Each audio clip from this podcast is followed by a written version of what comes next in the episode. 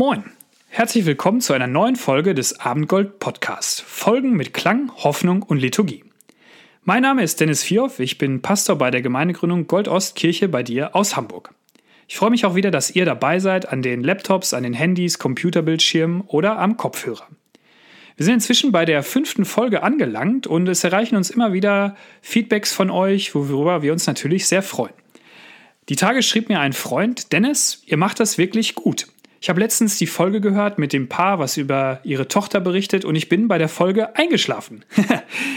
das ist natürlich gut, wenn unsere Folgen auch dafür sorgen, dass ihr ruhigen Schlaf bekommt und mal gespannt, ob das bei dieser Folge auch der Fall sein wird. Unsere heutige Folge heißt Himmelwärts und es geht um die Himmelfahrt von Jesus Christus. Denn dieser Podcast, den veröffentlichten wir am Feiertag Himmelfahrt. Und es wird wieder einige Lieder von Anja Mohr geben und wir betrachten diesmal den Bibeltext aus Matthäus 28 aus zwei unterschiedlichen Perspektiven. Stini wird einige Gedanken beisteuern und ich auch. Am Schluss gibt es eine kleine Liturgie zum Mitmachen. Viel Spaß beim Hören.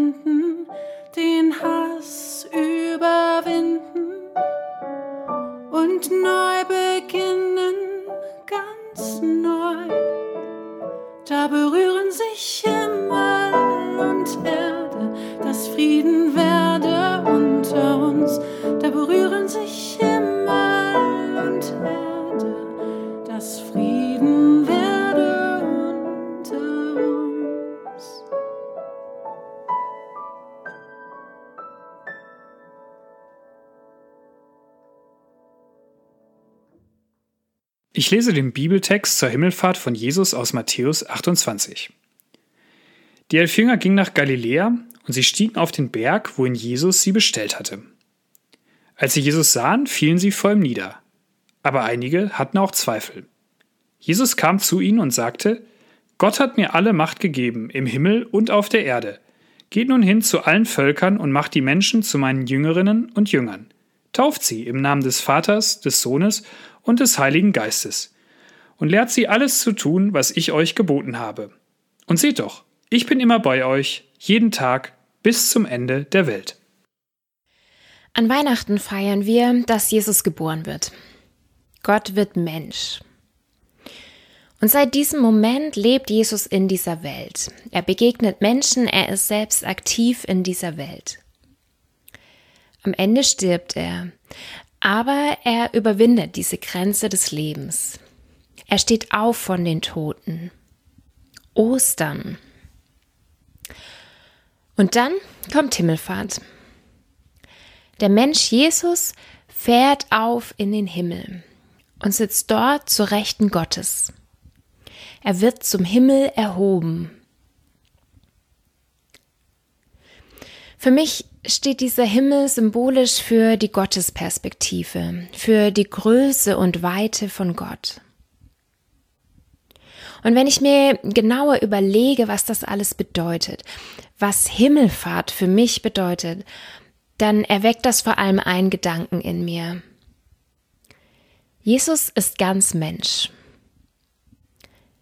Jesus ist ganz Gott. Nicht das eine oder das andere, sondern beides. Jesus ist beides.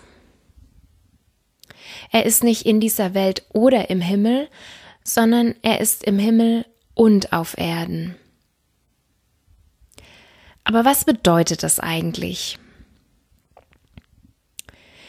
Jesus ist lebensnah. Er ist an diesem Ort jetzt, in diesem Moment bei mir. In dem, was mich jetzt hier beschäftigt, da ist er mir Vorbild. Da tröstet er mich, ermutigt er mich. Und zugleich ist er überall. Er ist überall dort, wohin der Himmel reicht bei allen Menschen, in der ganzen Schöpfung, über die Zeiten hinweg.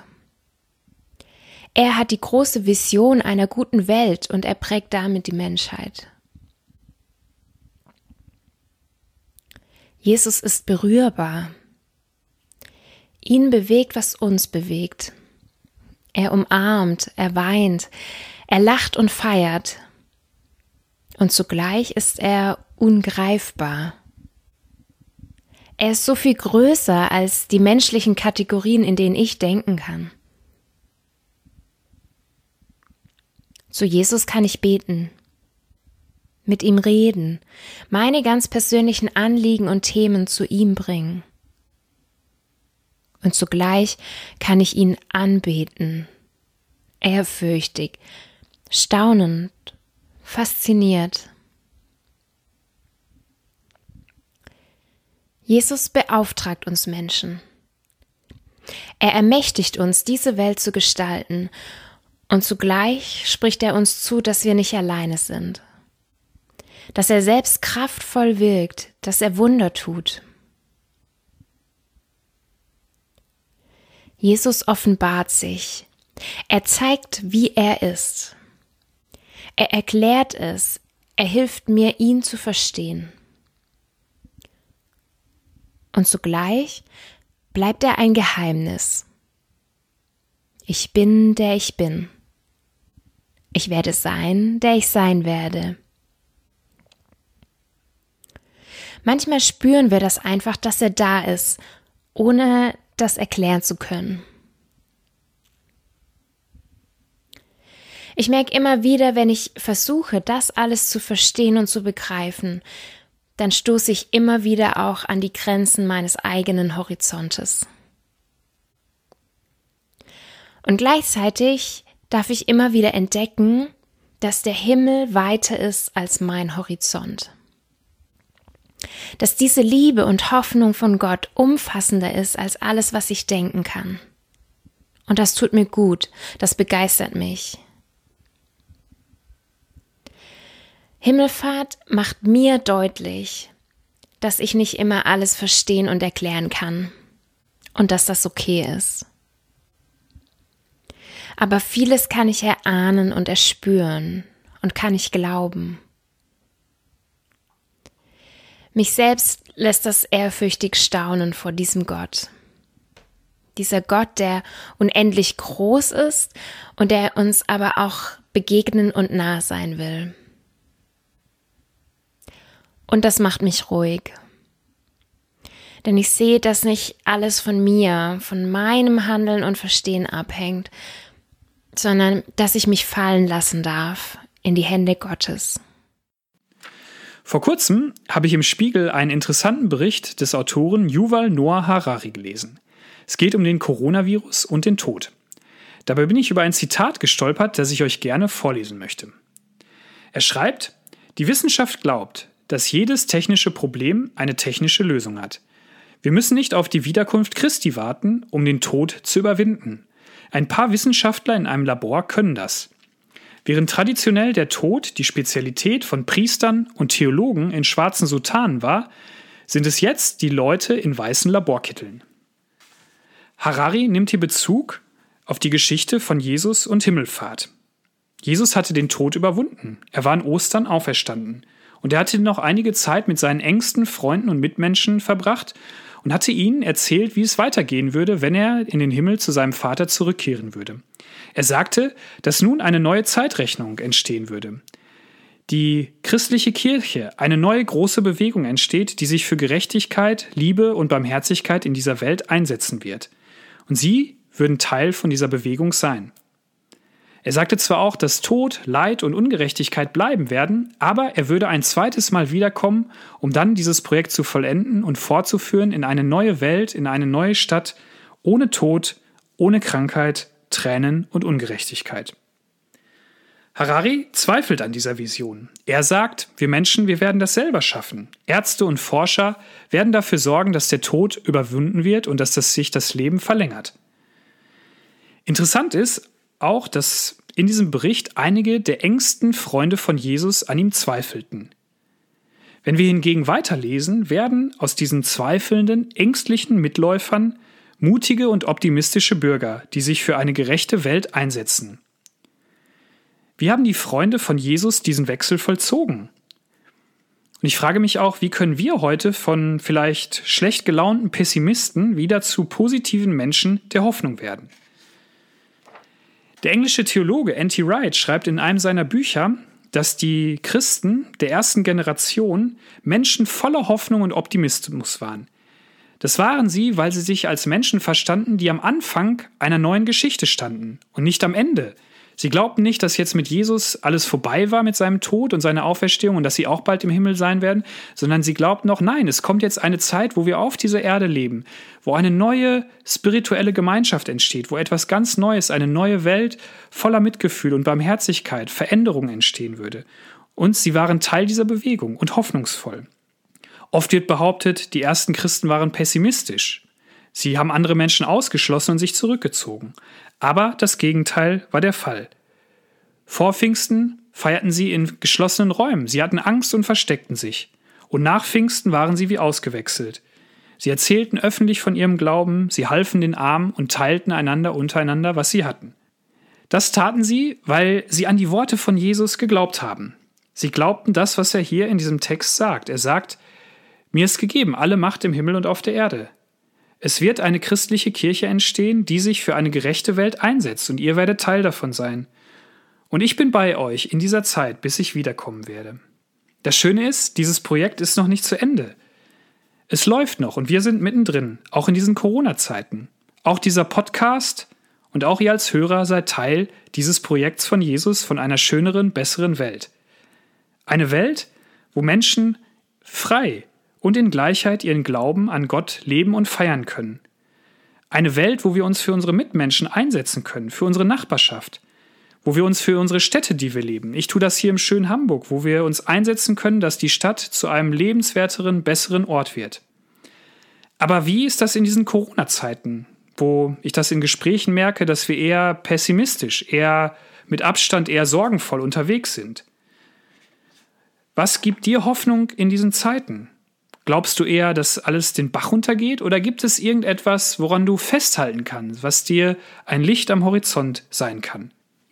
Für Harari sind es die Ärzte und Forscher, die jetzt mit Schweiß und Einsatz in den Labors sitzen und an einem Impfstoff arbeiten. Ich glaube auch, dass diese Leute einen guten Job machen und dazu beitragen werden, dass es die Welt, dass es in dieser Welt wieder besser werden wird.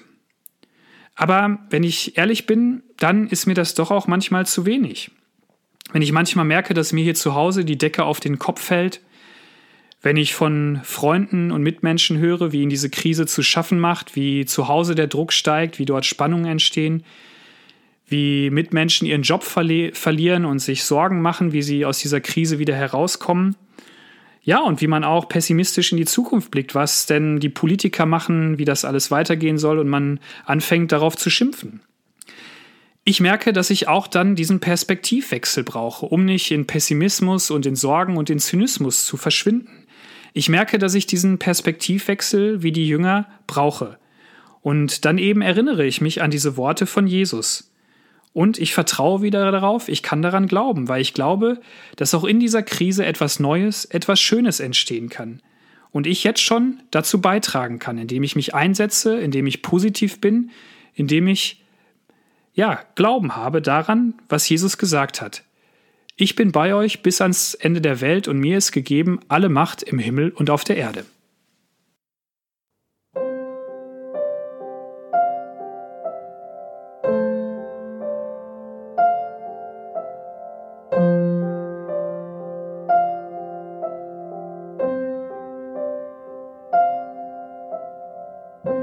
Wir schauen auf zum Himmel.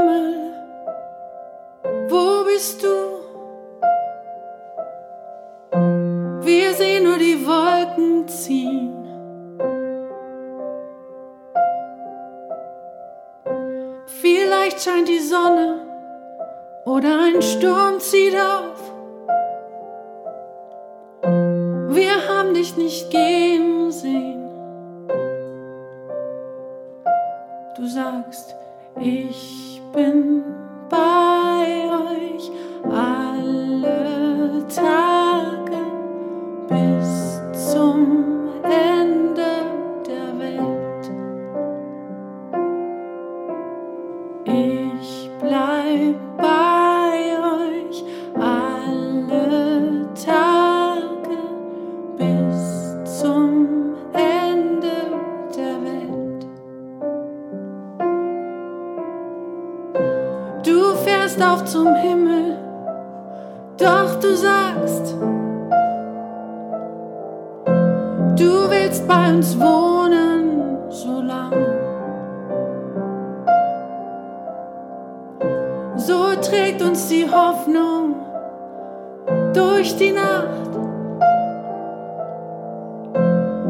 wir können den Himmel sehen.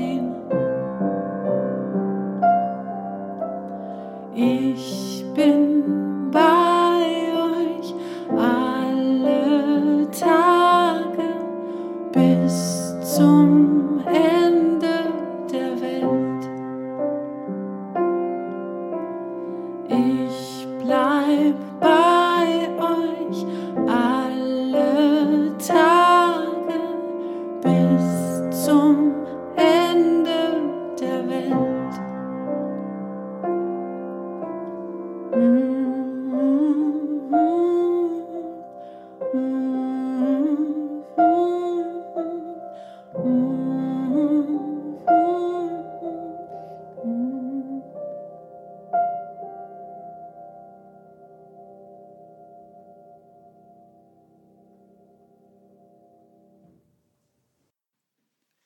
Ende unserer heutigen Folge feiern wir wieder eine kleine Liturgie. Ich zünde eine Kerze an.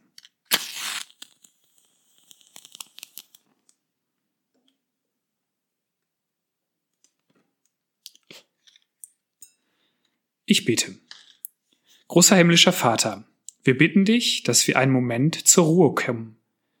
Wir bitten dich, dass wir mit unseren Sorgen und Gedanken aufhören können und sie auf dich richten können.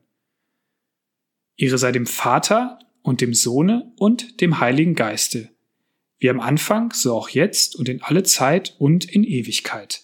Amen. Ich lese Psalm 89. Von den Taten deiner Huld her will ich singen, bis zum fernsten Geschlecht laut deine Treue verkünden. Denn ich bekenne, deine Huld besteht für immer und ewig, deine Treue steht fest im Himmel. Die Himmel preisen, Herr, deine Wunder, und die Gemeinde der Heiligen deine Treue. Denn wer über den Wolken ist wie der Herr? Gewaltig ist Gott im Rat der Heiligen. Für alle rings um ihn her ist er groß und furchtbar. Herr, Gott der Heere, wer ist wie du? Mächtig bist du, Herr, und von Treue umgeben. Dein ist der Himmel, dein auch die Erde. Den Erdkreis und was ihn erfüllt, hast du gegründet. Nord und Süd hast du geschaffen, die Berge jauchzen bei deinem Namen. Dein Arm ist voll Kraft, deine Hand ist stark, deine Rechte hoch erhoben. Recht und Gerechtigkeit sind die Stützen deines Thrones, Huld und Treue schreiten vor deinem Antlitz her.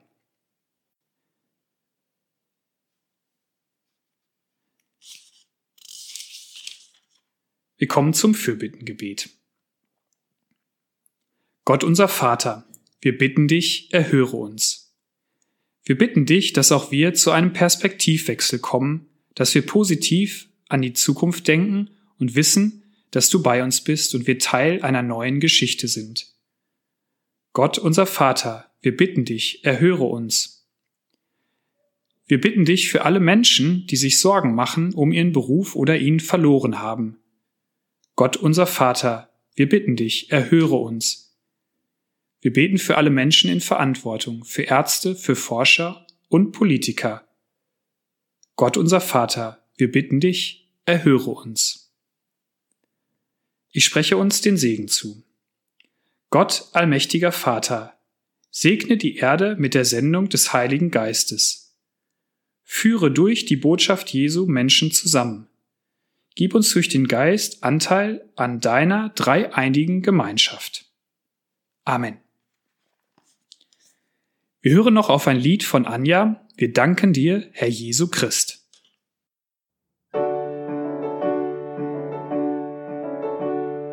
Wir danken dir,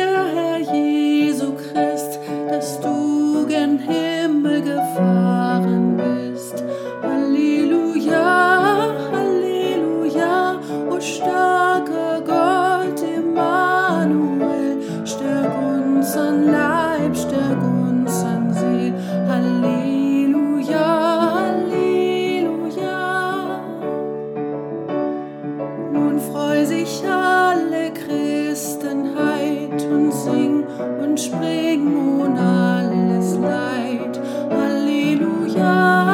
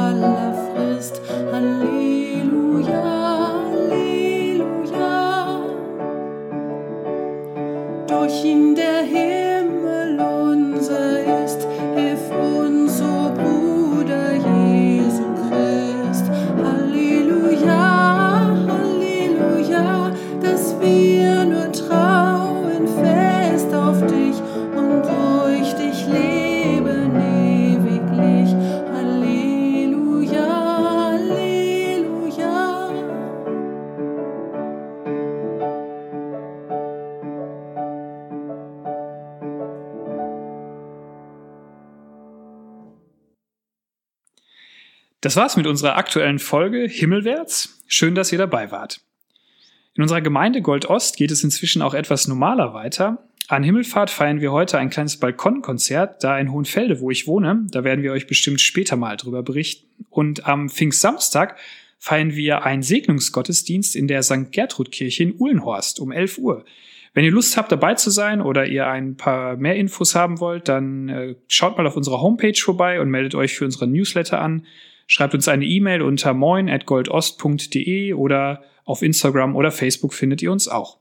Bis dahin bleibt mir nur noch zu sagen, bleibt gesund, genießt die Zeit und die Sonne und unsere nächste Podcast-Folge wird in der Pfingstwoche am 4. Juni veröffentlicht. Alles Gute!